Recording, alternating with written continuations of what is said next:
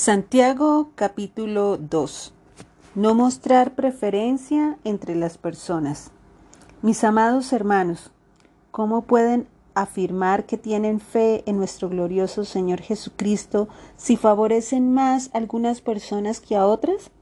Por ejemplo, supongamos que alguien llega a su reunión vestido con ropa elegante y joyas costosas y al mismo tiempo entra una persona pobre y con ropa sucia. Si ustedes le dan un tratamiento preferencial a la persona rica y le dan un buen asiento, pero al pobre le dicen, tú puedes quedarte de pie allá o bien sentarte en el piso. ¿Acaso esta discriminación no demuestra que sus juicios son guiados por malas intenciones? Escúchenme, amados hermanos. ¿No eligió Dios a los pobres de este mundo para que sean ricos en fe? ¿No son ellos los que heredarán el reino que Dios prometió a quienes lo aman? Pero ustedes desprecian a los pobres. ¿Acaso no son los ricos quienes los oprimen a ustedes y los arrastran a los tribunales? ¿Acaso no son ellos los que insultan a Jesucristo cuyo noble nombre ustedes llevan? Por supuesto, Hacen bien cuando obedecen la ley suprema tal como aparece en las escrituras. Ama a tu prójimo como a ti mismo. Pero si favorecen más a algunas personas que a otras, cometen pecado. Son culpables de violar la ley. Pues el que obedece a todas las leyes de Dios, menos una, es tan culpable como el que las desobedece todas. Porque el mismo Dios que dijo, no cometas adulterio, también dijo, no cometas asesinato. Así que si ustedes matan a alguien, pero no cometen adulterio, de todos modos han violado la ley. Entonces, en todo lo que digan y en todo lo que hagan, recuerde que serán juzgados por la ley que los hace libres. No habrá compasión para quienes no hayan tenido compasión de otros pero si ustedes han sido compasivos, Dios será misericordioso con ustedes cuando los juzgue. La fe sin buenas acciones está muerta. Amados hermanos, ¿de qué le sirve a uno decir que tiene fe si no lo demuestra con sus acciones?